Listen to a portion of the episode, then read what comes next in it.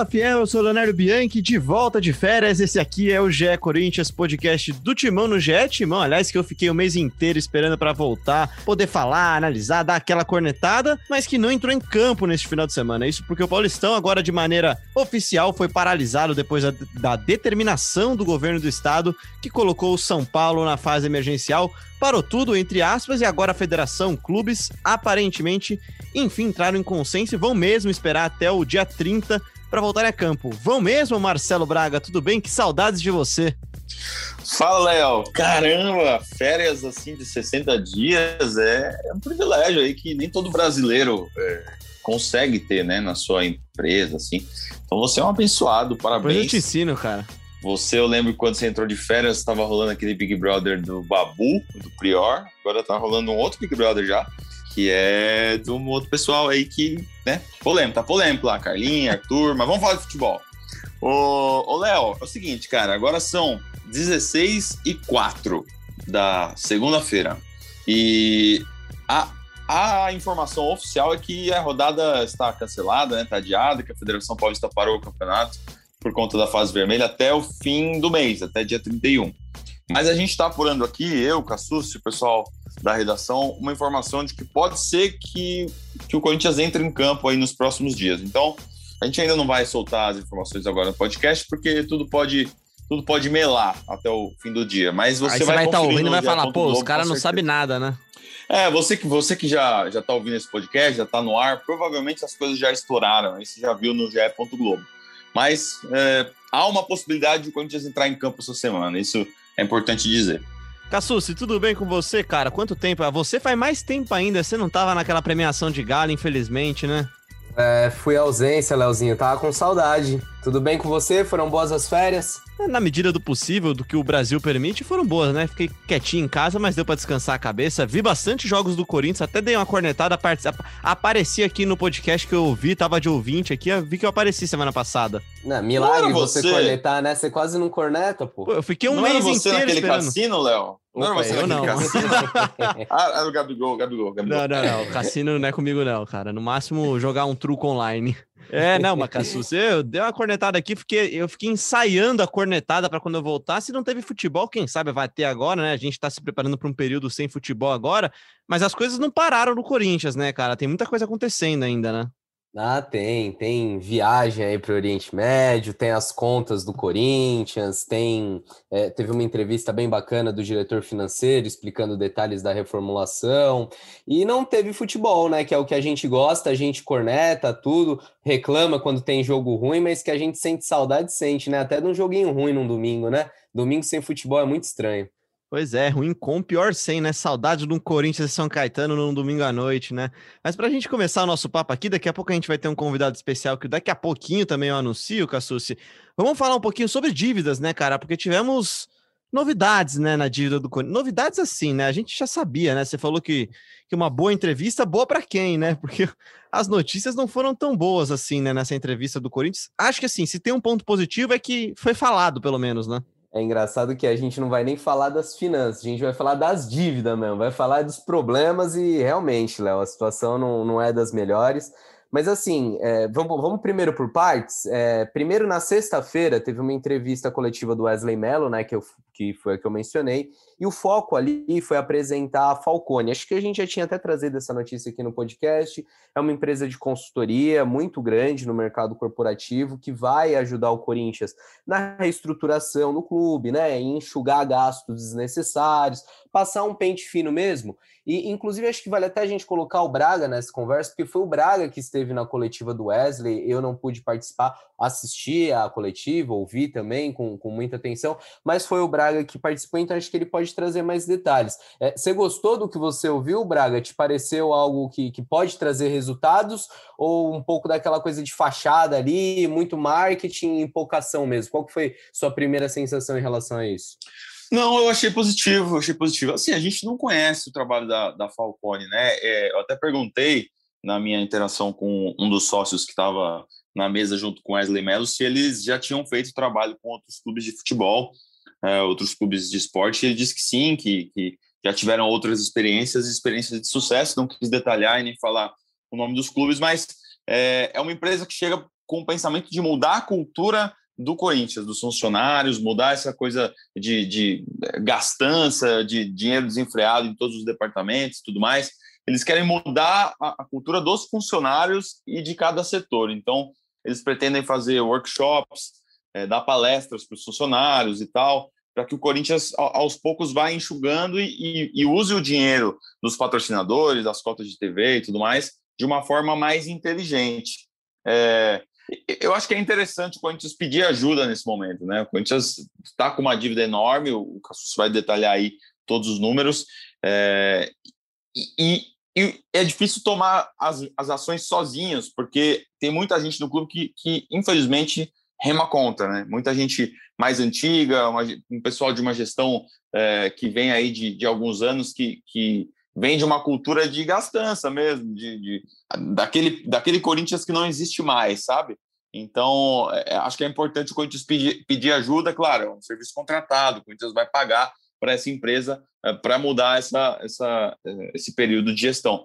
O contrato foi assinado por um ano, mas há a expectativa de que, de que a Falcone fique junto com o Corinthians durante toda a gestão do Duílio é, por três anos, né? E é um processo que outros clubes já passaram também, né, Cassucci? A gente não vai ficar aqui detalhando outros clubes, mas é, lembra aqui de Flamengo ter contratado consultoria, de outros clubes terem contratado consultoria para dar um caminho mesmo, né? Para dar um norte mesmo, ensinar por onde caminhar para tentar sair desse buraco. E aí você pode trazer os números. O buraco é grande, né, cara? Acho que chama atenção pensar que o Corinthians, do tamanho do Corinthians, tem déficit pelo quarto ano seguido, né? É, o, o, a limpeza, a faxina, sim, vai ter que ser feita geral, né? Em todos os departamentos. É, mas a gente não pode, não pode fazer vista grossa, a gente não pode disfarçar que o grosso mesmo é o futebol. Então, assim, o Corinthians sabe que não dá para você montar um time sub-23 é, que não, se, não tem utilidade, que não forneça jogadores para o time principal e que fique girando ali, entra jogador, sai jogador, um elenco de, de 40 nomes. É, eu acho que a consultoria é muito importante, acho que é, os clubes de fato têm que buscar um caminho de profissionalização, de buscar as melhores práticas do mercado, é, mas acho que muita coisa o Corinthians já sabe o caminho, e aí o que é preciso é força política, é força de vontade mesmo, é, é fazer, colocar né? em prática, é fazer, porque a gente sabe que não dá para você pagar é, uma fábula em jogador que não é aproveitado, ou você contratar. Vou trazer um exemplo concreto: o Jonathan Cafu, em novembro, assinando um contrato de três anos, e quando chega em março, você dispensa o jogador, você empresta ele para o Cuiabá. Então eu, eu vejo como muito positivo isso que o Corinthians faz, mas acho que não adianta você ficar cortando ali da piscina, cortar do clube social e não, não cortar do grosso. Tem que cortar no clube? Tem, tem muita coisa errada, tem muito funcionário ali que talvez eh, pudesse estar desempenhando mais, ter uma produtividade maior e aí você não, não ter tanto gasto com o pessoal? Poderia. É, o Corinthians poderia reduzir os gastos que tem é, no jurídico, a gente vê o, os esportes terrestres dão prejuízo, enfim. O Corinthians tem muitos prejuízos, mas o futebol é o grosso, e acho que é ali que o Corinthians tem que ter maior atenção, e a gente está percebendo, já falou isso aqui no podcast, uma mudança, né? O Corinthians começa a temporada com um discurso de mais pés no chão, de aproveitamento da base, de não contratar só por contratar, e isso eu vejo como muito positivo. É, falando sobre os números que você me perguntou, a gente ainda não tem o orçamento completo, tá, Léo? Então eu não posso vir aqui detalhar especificamente onde que o Corinthians está gastando mais, onde que deixou de entrar receita, o que eu já Mas apurei. é uma promessa, né, Cassucci? É uma promessa, aliás, de, de deixar mais claro também as finanças do clube, né? Sim, sim. O Corinthians vai divulgar, promete divulgar, né, balancetes mensais com a situação financeira do, do clube e vai divulgar nas próximas semanas o balanço financeiro do ano passado. É, o que a gente já trouxe no, no Globo Esporte no último, no último sábado foi o valor do déficit que o Corinthians teve nessa temporada. É, então, o Corinthians ficou no prejuízo, ficou no vermelho em 123 milhões. É, não é o pior resultado da história do Corinthians, o pior resultado foi em 2019. Então, para a gente ver como foi essa gastança desenfreada, mesmo num ano de pandemia, é, o Corinthians já segurando um pouquinho mais, conseguiu ter um prejuízo menor do que teve em 2019. 2019 foi um negócio absurdo. O Corinthians teve quase 200 milhões de déficit. Foi um déficit de 195 milhões, para ser mais, mais exato.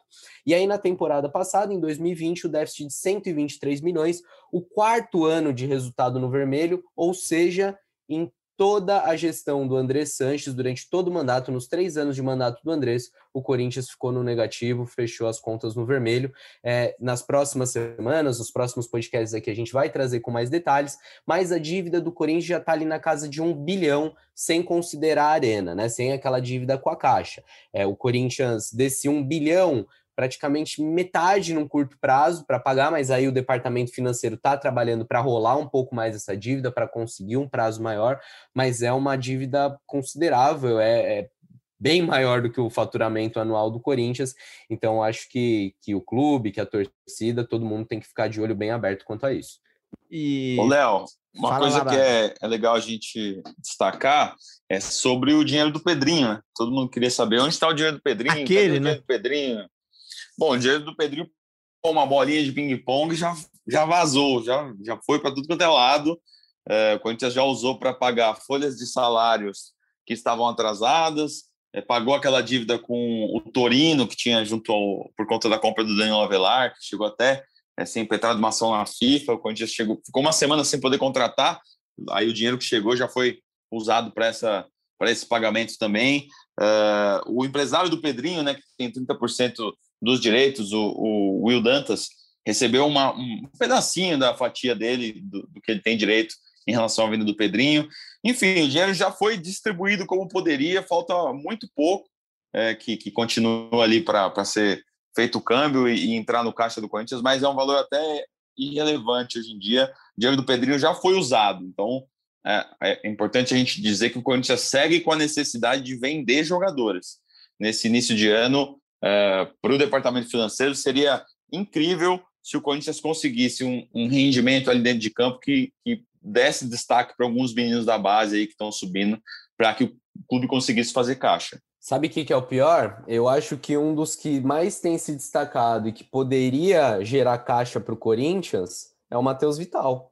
E aí você vai fazer o quê? Você pega o melhor cara do time, justamente o, o cara que está desempenhando, que, tá, que pode ser a solução, né? Que o Corinthians esperou tanto tempo para o lado de campo, para a beirada, um cara mais agudo, de chegar dentro da área, de finalizar gol que a gente vem cobrando há, tão, há tanto tempo. O Vital desponta como esse cara, mas também, por outro lado, pode ser a, a, solução financeira do Corinthians. Né? Você lembra o que o Mancini fala no acesso total naquela reunião de elenco? Não há jogadores inegociáveis para ele. Se for bom para o clube, ele vende. É.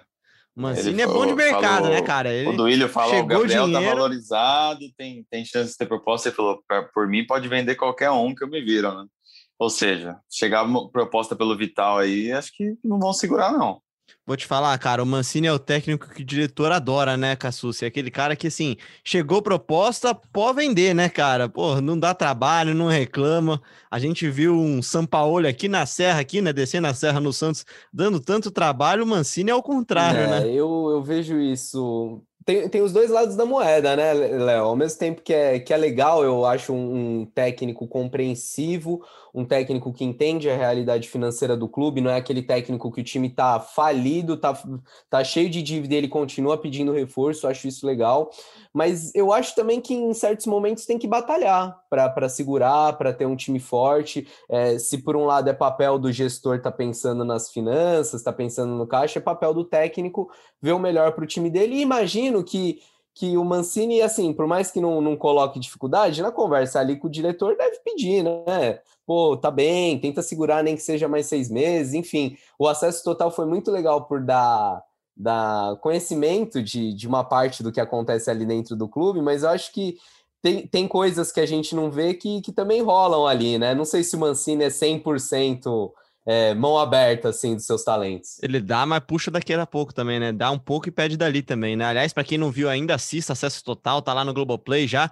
Os primeiros quatro episódios, o quinto episódio, para quem tá ouvindo a gente nessa segunda-feira, vai ao ar hoje à noite no Sport TV, o quinto e último episódio. A, a, alerta de spoiler, alerta de spoiler. Diga Esse lá. último episódio aí é da reformulação já, né? Então tem a reunião para a saída do Walter, que é muito legal, é a discussão da diretoria com o Mancini sobre quem fica ou quem sai, lista de inscritos no Paulistão, enfim, não vou ficar dando muito detalhe aqui não, mas assiste lá que o episódio está muito bom. Opa, isso daí é importante então, hein, cara? Isso daí já, já reflete no, no hoje, então, do Corinthians, então.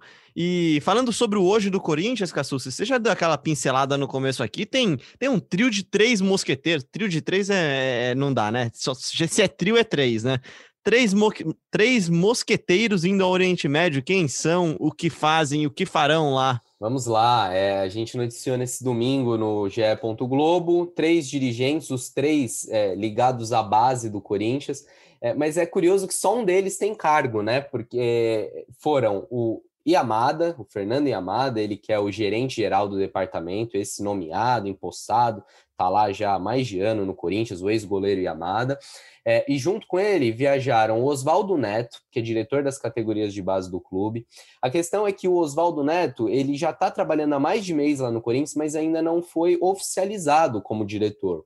É, o, o que, que acontece? Quando um conselheiro é nomeado diretor, ele automaticamente perde a vaga no conselho e cede a vaga para um suplente que nesse caso é um membro da oposição.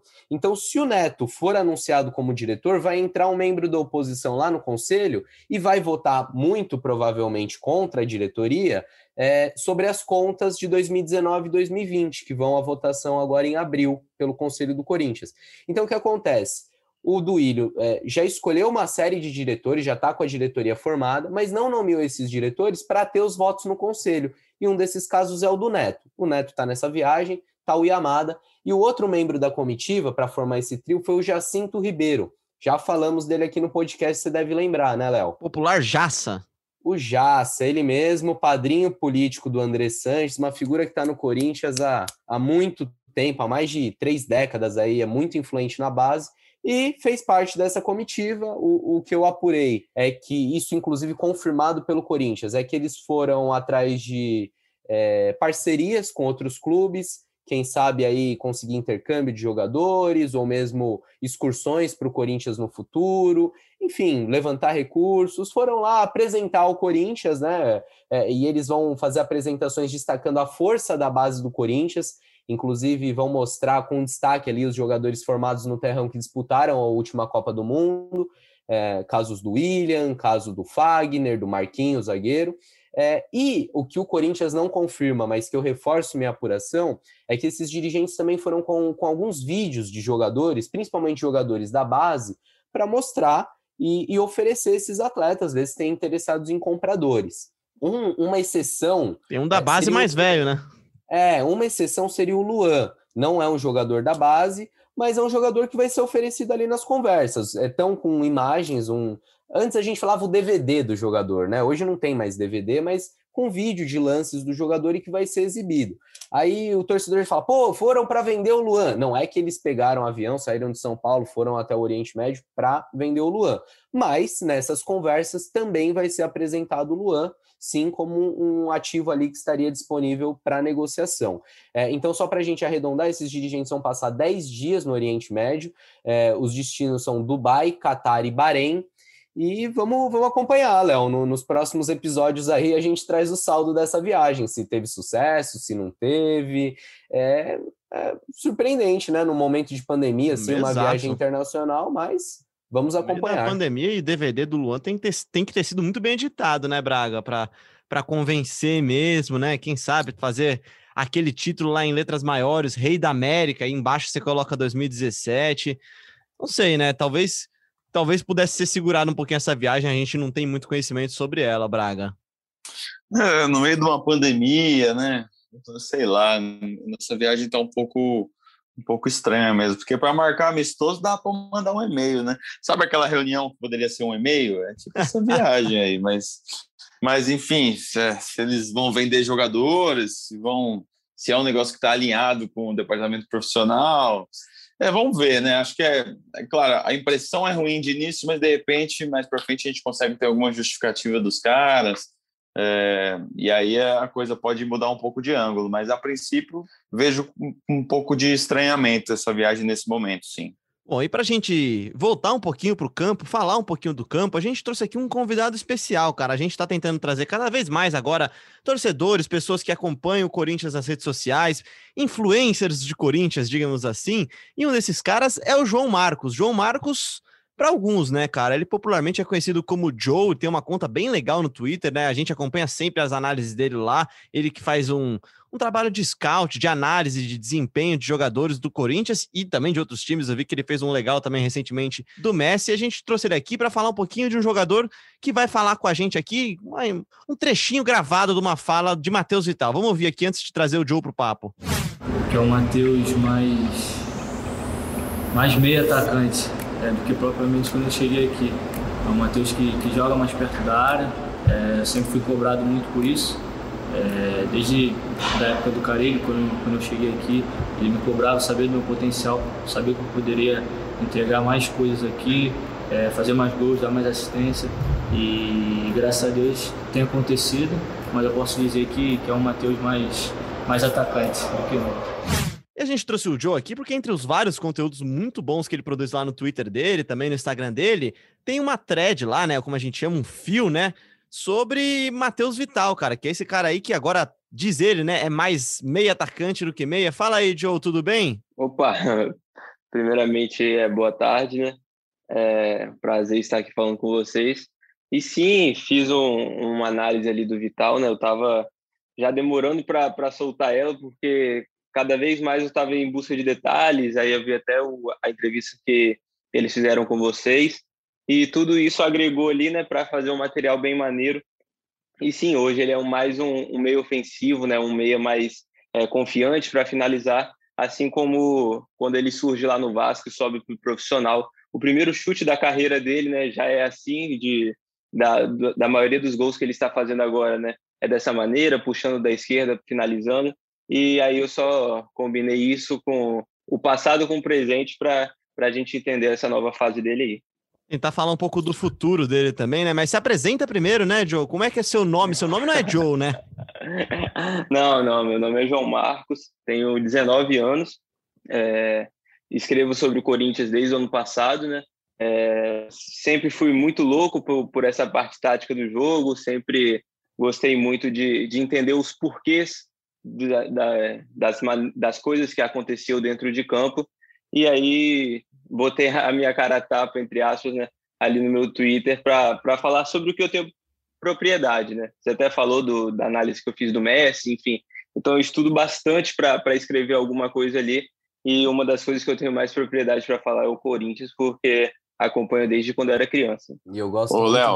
das análises do, do Joe, porque é, vou, vou ser sincero, viu, Joe? Tem umas análises que a gente vê, cara, que a pessoa fica forçando ali, espremendo para tirar o que ela quer, o que ela quer uhum. ver da, da situação de jogo, sabe? É, parece Sim. que pega uma ideia e tenta é aplicar corte. naquilo que tá vendo. É. E o Joe, eu acho que ele faz um, um trabalho muito legal de estudo, de observação mesmo, é, consegue ser até didático, né? Porque muitas vezes a pessoa entende é, a, a, dinâmica do jogo, mas não consegue explicar. E o Joe é, tem, tem essa capacidade de explicar muito bem, de ler muito bem o jogo e também conseguir mostrar para quem não, não é tão estudioso, não tem o conhecimento dele, ele explica de uma maneira bem fácil. É, eu queria saber, Joe, é, se você acha que o Vital pode ser aquele cara que que há tanto tempo a gente fala que falta para o Corinthians, né? Um cara de beirada, é, agudo, que chega e, e, finaliza, que tem mais números, né? Que, que faz gol, que dá assistência. É, ou se você acha que o Corinthians ainda vai precisar buscar esse jogador,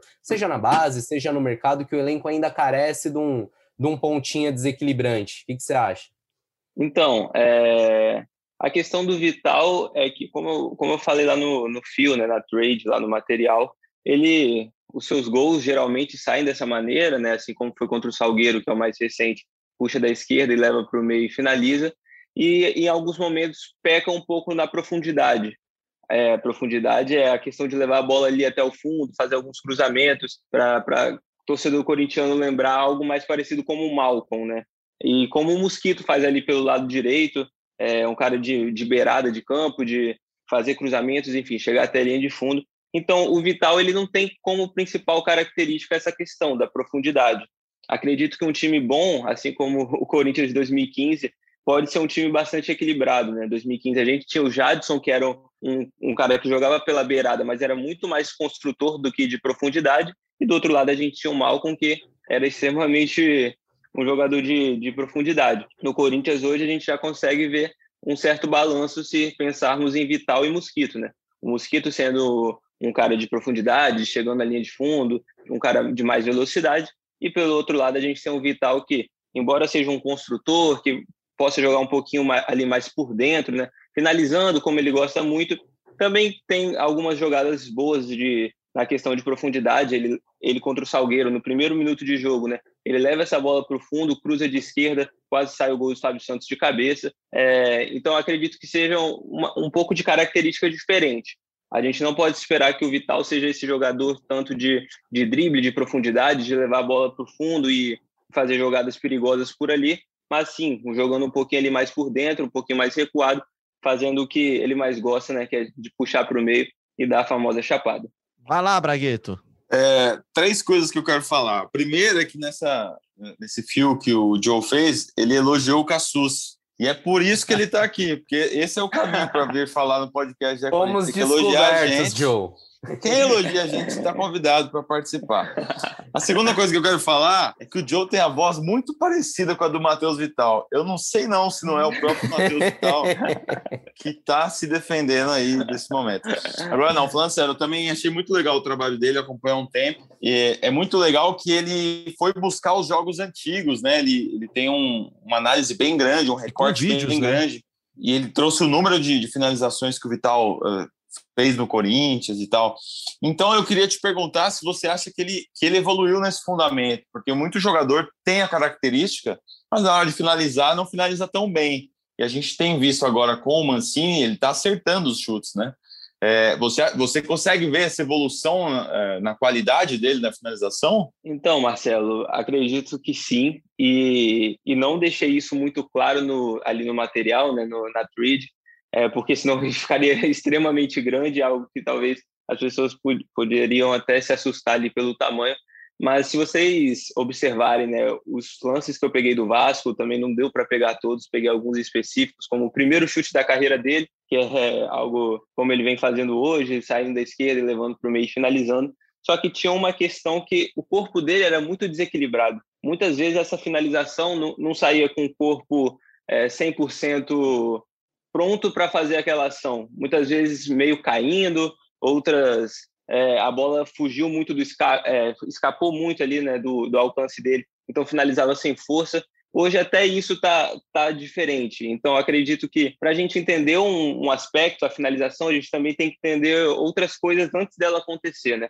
E assim como a condução de bola melhorou bastante, bem mais colada no pé, fugindo muito menos, é, além de do corpo estar mais equilibrado para executar a finalização. Então, são essas coisas pequenas, talvez, né, que façam total diferença no, numa finalização, no chute que a gente vê. Então, acredito que ele melhorou tudo isso e aí sim culminou nos resultados que a gente vem vendo, né? Hoje ele precisa, em média, chutar quatro vezes para fazer um gol de uma área específica, a área que ele mais faz gols, né? Que eu apelidei de área vital. Então, acredito que essas coisas básicas, como uma condução de bola, a posição corporal para executar a finalização, são coisas que resultam no, nos chutes que hoje claramente são melhores. E o Braga mencionou a entrevista, né, que o Joe elogiou no, na thread dele no Twitter. Nessa entrevista, o Vital, além de todo o trabalho tático, físico que ele está fazendo, inclusive com o preparador, da importância do Mancini na melhora do jogo dele, ele fala das questões extra-campo, né? E, e é bom para a gente ter uma noção de que muita coisa precisa acontecer para um cara desempenhar bem ou mal dentro de campo. O Vital é, menciona, por exemplo, o nascimento da filha dele, que foi uma coisa que, nas palavras dele, preencheu um vazio que ele sentia desde a infância quando ele perdeu a mãe. Então, para a gente ter noção de que não é, ah, o cara tá comprometido, não tá comprometido, o cara tem vontade, não tem vontade, que muitas vezes a discussão fica nesse campo raso, né? Como se o cara não quisesse desempenhar, mas tem muita coisa envolvida, não é só físico, não é só técnico, não é só tático, é, tem emocional, tem a confiança do cara, né? Do, dele receber uma confiança do treinador, dele se sentir mais confiante para arriscar ali na situação de jogo, e, e, dessa questão física que, que a gente comentou, que o Joe falou, inclusive, dele ter, ter a força, é, tem um trabalho que o Corinthians faz bem bacana, né, Braga? Gente deu uma matéria nesse final de semana do, do Lab R9 Corinthians, acho que vale a gente trazer para o papo também, né? Cara, exatamente isso. Estou com a matéria aberta aqui, porque a gente entrevistou o Luciano Rosa, que é o fisioterapeuta do Corinthians, e o Bruno Maziotti, que é hoje fisioterapeuta lá no Arsenal da Inglaterra, foi da seleção brasileira também. E eu vou ler uma, uma, uma aspa aqui do, do Maziotti, vocês vão é, ligar por que, que a gente está falando disso, porque o Joe acabou de falar sobre posicionamento corporal. O Maziotti fala: minha dissertação de mestrado era avaliando a precisão do chute e do passe, gestos técnicos mais utilizados no jogo, comparando a estabilidade do tornozelo do apoio. Os treinadores falam muito de melhor posicionamento corporal, de como dominar a bola, e isso a precisão do chute do passe. Então, lá no Laber 9, eles fazem trabalhos para melhorar esse tipo de posicionamento corporal e tal. E achei interessante que o, que o Joe trouxe esse, essa observação sobre a, a evolução do Matheus Vital nessa, nesse quesito do jogo, né? Pois é, e outra coisa que também é interessante, falando de Vital, que você até cita um pouco isso também, né, Joe, sobre a chegada do Mancini e a questão da confiança também, né, cara? Ele é um jogador que, que tá fazendo o que ele se sente mais confortável em fazer hoje, né? Você mostra como ele se sentia talvez desconfortável, e os gols que ele fez, os números que ele tinha, nenhum deles era dessa área vital, como você chama, né? Exatamente, Léo. É, o que acontecia mu muitas vezes, né? Não, não tem como falar que um gol é um, um, momento esporádico, né? Que ele simplesmente aconteceu. Se eu falasse isso, eu iria de contra tudo que eu penso sobre futebol, né? Mas também a gente conseguia ver, eu consegui ver ali, né? Assistindo alguns jogos antigos, assistindo seus gols antes mesmo de chegar com o Mancini, que eram gols que não, não eram muita característica do Vital, né? Tem um gol de cabeça contra o Vasco, né? Quando ele jogava no, no Corinthians do Carilli, é, os gols pelo, pelo Vasco também dentro da área a bola sobrava. Então acontecia que ele marcava seus gols, né? Ele tinha, se eu não me engano, 10 gols antes do Mancini chegar, mas eram gols que, entre aspas, eram esporádicos, não eram as características do Vital. Então, isso é um, um ponto super importante também, além dessa, de, já que vocês abriram né, o espaço para falar sobre a questão psicológica do nascimento da filha, que vocês muito bem fizeram a entrevista lá. É, eu acredito que isso também é muito fundamental, assim como a parte do laboratório, da, de melhorar a posição corporal para finalizar, isso também faz muita parte do jogo em si, é claro, né, fora de campo, porque acho que a gente, nós que estamos aqui de fora, a gente tem que começar a parar para para pensar que jogador não é bonequinho de FIFA, né? Que joga domingo e depois só aparece quarta para jogar de novo. Não, entre isso aí tem a vida do cara e com certeza reflete dentro de campo. Então, se você tiver uma cabeça boa, eu acho que as coisas vão acontecer dentro de campo também. E pelo que a gente está ouvindo do Vital, é, parece que isso está acontecendo. muito boa essa sua análise, cara. E aí, aproveitando até o seu conhecimento aqui, Joe, queria que você falasse um pouquinho sobre outro cara, então, que a gente estava comentando agora há pouco aqui, que é o Luan, né, cara? É, não sei se se compara tanto ao Vital, mas assim, é um cara que também chegou com bastante expectativa e que ainda não encontrou o seu futebol no time ainda. Você analisando, vendo de fora, assim, como é que você enxerga o Luan nesse elenco do Corinthians? Você acha que tem como encontrar também a área Luan no Corinthians? Olha, muito boa pergunta. É... O Luan é um cara que eu busco sempre estar tá tentando entender o, o porquê de, de ter, entre aspas, né, caído tanto depois da, depois até mesmo de, de quando começa a quarentena, né, e aí volta o futebol, o Luan já não já não tá mais o mesmo, até que o começo de temporada dele foi razoável para bom, teve a Florida Cup, que a gente não precisa nem falar, que todo mundo viu e criou uma expectativa muito alta. Depois aquele jogo contra o Guarani na pré-libertadores, que ele também vai muito bem. E aí sim, né, depois acaba de acaba acontecendo que o futebol não não estava aparecendo tanto. Sobre o Luan, essa, essa, fazendo um comparativo, se a gente poderia achar uma área Luan, eu consigo sim, e também é bem parecido com a área vital, mas acontece que o Luan, dentro do contexto do Corinthians, dentro do 4-2-3-1, ele acaba recuando muito, e eu, às vezes eu acho isso por, por naturalidade. Ele gosta muito de ter o contato com a bola, e muitas vezes quando a bola está lá entre os volantes, ele não, ele não consegue ter a paciência para esperar ali na posição dele e acaba recuando por, por naturalidade. E aí fica muito longe do gol. E, e acontece que muitas vezes, quando toca na bola, acontece, é, é muito longe né, da, ali da, da baliza, longe do, do objetivo, e ele acaba muito recuado. Tanto que uma das, um dos gols do Vital né, contra a Ponte Preta é uma triangulação que acontece, a primeira triangulação entre Cantígio, Luan e o, e o próprio Vital, e o Luan bem perto do gol, é, ali próximo da área, pelo lado esquerdo, então, acredito que com o Luan tenha, claro, a questão fora de campo, que a gente não sabe, eu não posso falar porque eu estou de fora, não conheço, não, não, nunca tive um, um contato, mas dentro de campo eu acredito que uma das coisas que mais prejudica ele é o fato dele, por naturalidade, por, por característica, recuar bastante para a base da jogada, ali onde fica o cantígio, enfim. Então, talvez conversar com ele para tentar manter ele mais posicionalmente né, parado ali para receber essa bola é, perto do gol. E aí sim, é, ali no último terço, eu acho que ele tem muita qualidade. E ele mostrou isso com o Thiago Nunes. Quando o Thiago Nunes chega, o Luan era um jogador que o mapa de calor dele reflete isso. Ele se movimentava muito, mas se movimentava lateralmente, ou seja, na mesma faixa do campo, só que aí vai lá na esquerda, vai na direita, fica ali centralizado. Hoje ele se, se locomove muito, só que de frente para trás, vai lá na base da jogada e às vezes chega ali na frente, já está totalmente sem, sem fôlego, né? até mesmo sem força. Ô, Joe, eu tava vendo o seu Twitter aqui, em janeiro rolou uma, o Corinthians te contratasse como analista do Cifute, né? É, é seu sonho, cara? Você quer ser treinador? O que, que, que você vê pra, pela frente aí para você? É, realmente, no início do ano, no final do ano passado, na verdade, quando o Corinthians ficou aquele longo período sem, sem jogos, é, aconteceu de muita gente. Aconteceu do, do Fernando Lázaro primeiro ser, ser contratado lá para o Cifute do Corinthians, e aí no post da contratação muita gente lá ficou brincando Agora chamo o Joe, chamo o Joe, chamo o Joe. Aí até divulguei lá meus trabalhos, alguns. E, cara, eu sonho muito em trabalhar com futebol, de verdade. É uma das coisas que eu, modéstia à parte, falo que sei, tenho propriedade para falar. Desde criança, o ambiente aqui da casa sempre esteve relacionado com futebol.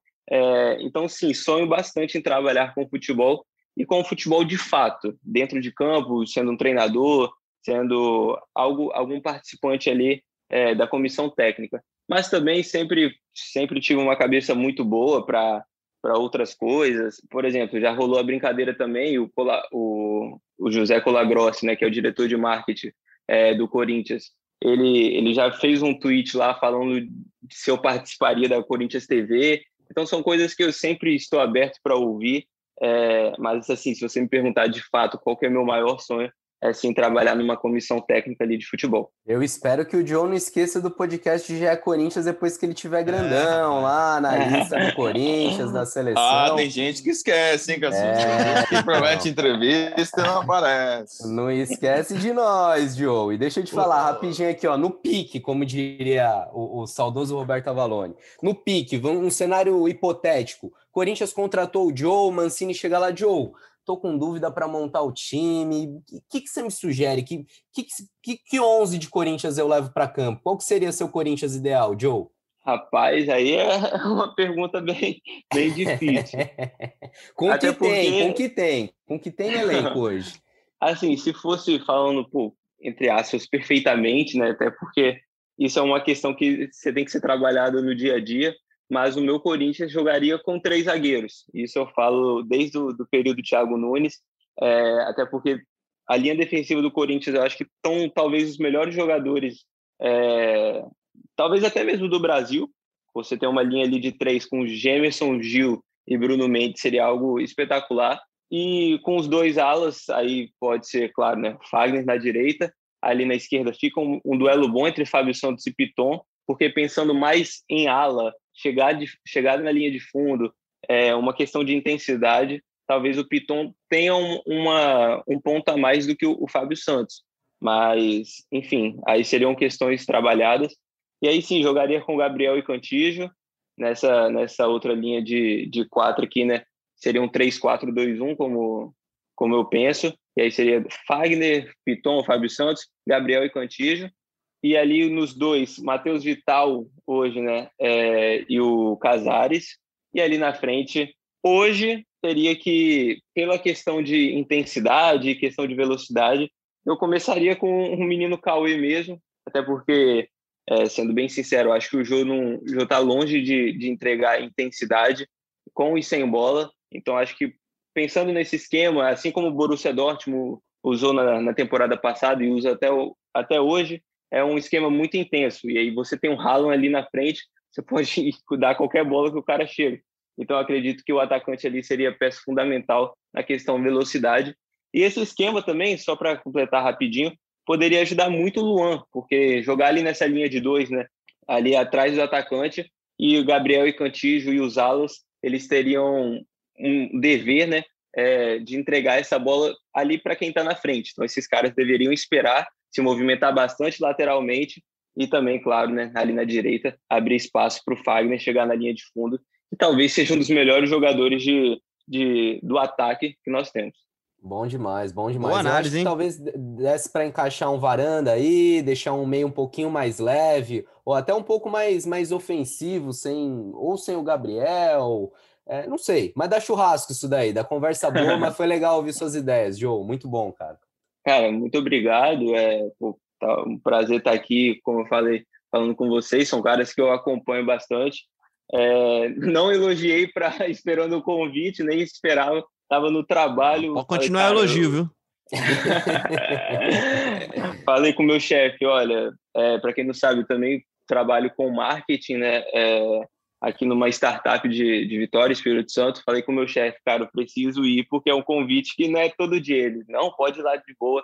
Alex, então, me liberou para eu estar tá aqui. Pô, então, um abraço pro chefe Alex aí também, né? Vamos dar um salve aí pro cara. com certeza. Quando precisarem aí, é só chamar que a gente bate um papo legal. E se Deus quiser, se acontecer tudo certo aí na minha vida, como planejo, com certeza o podcast GE será uma das primeiras opções aí. Opa, oh. uma das primeiras, a primeira, e só corrigindo a informação, você falou 19 anos, é 19 anos de futebol, né? Não é de idade, né? Não, 19 anos de idade, velho. Meu Deus. A base eu que sou como? novo, eu que sou novo, tô começando a me sentir velho já. Grande abraço, Joe. Valeu. Então, só para fechar, então, passa sua rede social aí para a galera seguir, acompanhar seu trabalho lá, que vale a pena demais. Opa, então, meu Twitter é onde eu escrevo mais ali detalhadamente, é arroba 2 é, e o meu Instagram, arroba Não, peraí, você vai soletrar isso aí, né, irmão? Pô, só tá ouvindo, não deu nem para anotar aí, fala, soletra aí, arroba... Então, vamos lá, J-O-W V-O-J-N-O-V-I-C 2 no Twitter e isso aí no Instagram é só, só o, o Joe Vojnovic mesmo. Maravilha, Joe. Então, vamos chamar só de Joe, que é mais fácil. Então, João Marcos para os mais íntimos, então. Grande abraço, Joe. Obrigado pela participação. Fica aqui o compromisso. O dia que o Corinthians estrear esse 3, 4, 1, 2, ou tá, essa linha de 3 tão falada, a gente traz você de volta aqui. Beleza, então. É 3, 4, 2, 1, pô. Boa. Valeu, Joe. Valeu, abraço, galera. E depois de falar com o Joe, cara, a gente falou aqui, que horas que a gente começou a gravar o podcast? A gente falou, Braga, 16 e 4, né, cara? Agora são 16 e 46. 40 minutos depois, mudanças já, né? Parece que o Corinthians de fato vai a campo essa semana, né? É, exatamente. Tá faltando ainda a divulgação da Federação Paulista de Futebol, né? O, o carimbo, mas internamente lá no Corinthians, é, o pessoal já foi informado. Corinthians e Mirassol deve acontecer na terça-feira, às 19 horas, no estádio Raulino de Oliveira, em Volta Redonda. São 300 e poucos quilômetros do CT, do CT Joaquim Grava. Para o Mirassol fica um pouquinho mais pesado, aí são 300, são 740 quilômetros, umas 9 horas de viagem. O Mirassol vai dar um pouquinho mais de trabalho. É, lembrando Volta Redonda ali no, no caminho né, de São Paulo e Rio de Janeiro.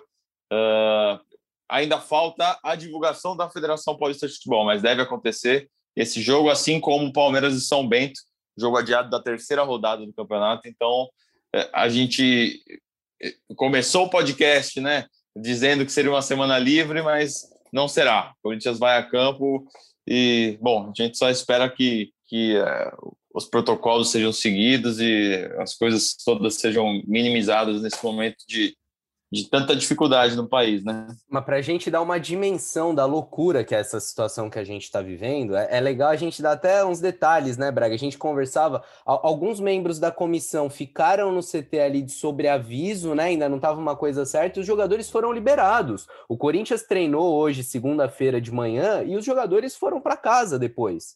E enquanto a gente está falando aqui, está gravando podcast, batendo papo com o Joe tá rolando isso. O Corinthians chamou os jogadores, jogadores indo agora para o CT. O clube deve viajar de ônibus, né, até voltar redonda. E assim, o treino de hoje não foi pensando num jogo amanhã, né? Por mais que essa possibilidade já vinha sendo aventada, não era algo concreto. Então, tudo muito em cima da hora, tudo muito atropelado, no momento em que a gente está vendo a pandemia se agravar e e, e surpreendendo a todos, porque ainda hoje, nessa segunda-feira, a Federação Paulista soltou uma nota falando que aceitaria a decisão de suspender o Campeonato Paulista e que o campeonato só voltaria em abril.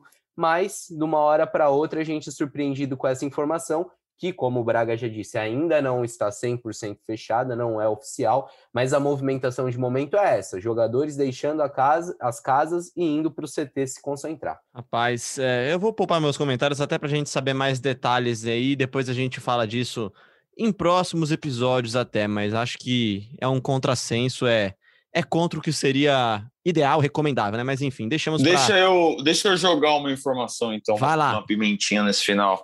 Esse fim de semana eu conversei com um jogador do elenco, é, tava falando sobre outro, outro assunto, outro tema, e aí eu perguntei, aproveitei e falei, mas e aí, você tá, você tá à vontade para jogar? Tipo, você queria que voltasse futebol e tal? Aí ele me disse, cara, é, à vontade eu não tô, não. Tenho criança em casa, tenho medo de passar, mas, ao mesmo tempo, ano passado foi uma bagunça, é, os, os, calendários ficaram todos espremidos, a gente não tinha tempo para descansar, o time estava mal e não tinha tempo para treinar, e aí virou uma bola de neve. Então, os caras estão divididos, né? Estão com medo, mas ao mesmo tempo eles sabem que não jogar é, vai, vai causar uma confusão esportiva. Por quê? Porque não foi pensado no macro cortar o estadual, ou alongar o estadual ao longo do ano. A, a, o calendário não, não foi feito para um ano de pandemia, embora já soubesse no fim de 2020 que 2021 seria um ano de pandemia. Enfim, é só para passar esse lado dos jogadores, que os caras estão expostos, né? Estão indo aí de viagem de avião, aí fica em hotel, aí vai para campo, aí encontra outro é time. Parece muito fácil, né, cara? Parece como o Joe falou, né? Parece que é FIFA, que o cara chega na quarta-feira, entra em campo e vai embora. Não é assim, né? Mas, enfim, desculpa te interromper aí, Braga. Não, é isso, é isso. É... São vidas que estão em campo também, né? É, o que não teve nenhum grande movimento no futebol, porque os atletas que pegaram todos saíram bem aí depois da, da pandemia, mas enfim, vamos torcer para que o melhor aconteça aí para todo mundo. E se de fato tivermos jo jogo, né, como tudo se encaminha para ter, Corinthians vai ter alguns reforços aí para essa partida, tanto o Léo Natel quanto o Gustavo Mosquito estão recuperados de, de lesão na perna, voltaram a treinar com o elenco, participaram do coletivo da segunda, e a tendência é que, se houver jogo, que eles sejam relacionados. É, o Corinthians, nessa segunda-feira, também zerou o departamento médico da, em relação àquele surto de Covid, 16 jogadores foram infectados, além deles 11 membros da comissão técnica, e todos esses jogadores já voltaram, já estão à disposição do Wagner Mancini. O último que estava em quarentena era o Rony, e ele já voltou a trabalhar com o elenco corintiano nessa segunda. E para fechar o programa, uma menção honrosa às meninas do Timão, que mesmo depois de terem sido derrotadas daquela forma cruel, né, nos pênaltis para o América de Cali, voltaram a campo neste domingo lá na Argentina e golearam a Universidade do Chile por 4 a 0, garantiram o terceiro lugar na Libertadores. E se não é o título, que era o grande sonho, ainda tem sim uma chance do Timão levantar essa taça da Libertadores esse ano, isso porque a edição que acaba de acabar, né? foi a de 2020. O Corinthians, como campeão brasileiro, está classificado para a edição de 2021 e aí, quem sabe, enfim, traz mais um título para casa, traz essa Libertadores. Vacina já para todo mundo, muito álcool em gel, máscara, protejam-se, isolamento social. A pandemia não é brincadeira, ela ainda está aí e está muito grave, está muito séria. Grande abraço, Cassucci. Cuide-se aí também, amigo. Valeu, Leozinho. Cuide-se aí também, eu tô me cuidando por aqui sempre é, de máscara, sempre, sempre tentando sair de casa o mínimo possível e quando saindo de máscara, tomando cuidado, cuidando da quem, de quem a gente ama, de quem tá com a gente. E sei lá, quando a gente volta, né? Talvez quarta-feira para comentar o jogo contra o Mirassol. Enfim, logo mais estamos de volta aí. Obrigado a todo mundo que ouviu e tamo junto. Abraço. É isso, a gente vai descobrindo ao longo da semana também de sopetão também, né? A gente tem nosso grupo de zap aqui. Quando, quando tiver jogo, a gente avisa e concentra aqui para assistir o jogo também. Braga, aquele abraço. Valeu, Léo. Aquele abraço. É, como vocês viram, mandei na foto do nosso grupo. Meu pai foi vacinado no, no, último sábado, minha mãe deve ser vacinada na semana que vem. Desejo esse sentimento de esperança para todos vocês que nos ouvem, os meus colegas, para que nossos pais e familiares estejam é, recebam essa, essa, essa dose aí, né? Essa primeira, depois a segunda, e que as coisas aos poucos melhorem e que chegue a nossa vez também, né? Que a gente seja vacinado Jovens. e possa retomar a nossa vida. E que venham uh... muitas doses, né, Braga? De vacina e de festa depois, quando vier a vacina. Tomara ah, que seja logo que eu não aguento mais em Eu casa. só quero saber se vai ter vacina até setembro, cara. Setembro tem evento importante aí. Mas enfim. Vamos deixar para um próximo podcast. Vamos deixar para o próximo podcast. Valeu, amigos. Um abraço. Valeu, Cassucci. Valeu, Braga. Valeu, Joe. E valeu você que ouviu a gente até aqui no G.Globo Podcast, também no seu agregador favorito, na Apple Podcast, no Google, Pocket Cast, Spotify, Deezer. E claro, também agora no Globoplay. É só ir lá no app do Globoplay, abrir a aba Explore ou Explore. Tem lá todos os programas do Grupo Globo, inclusive o GE Corinthians ouve lá a gente, se inscreve, segue, enfim. Mande, nosso, mande seu abraço pra gente nas redes sociais. Quem sabe se você elogiar, a gente te chama pra vir aqui participar, como a gente chamou o Joe. Um grande abraço e até a próxima.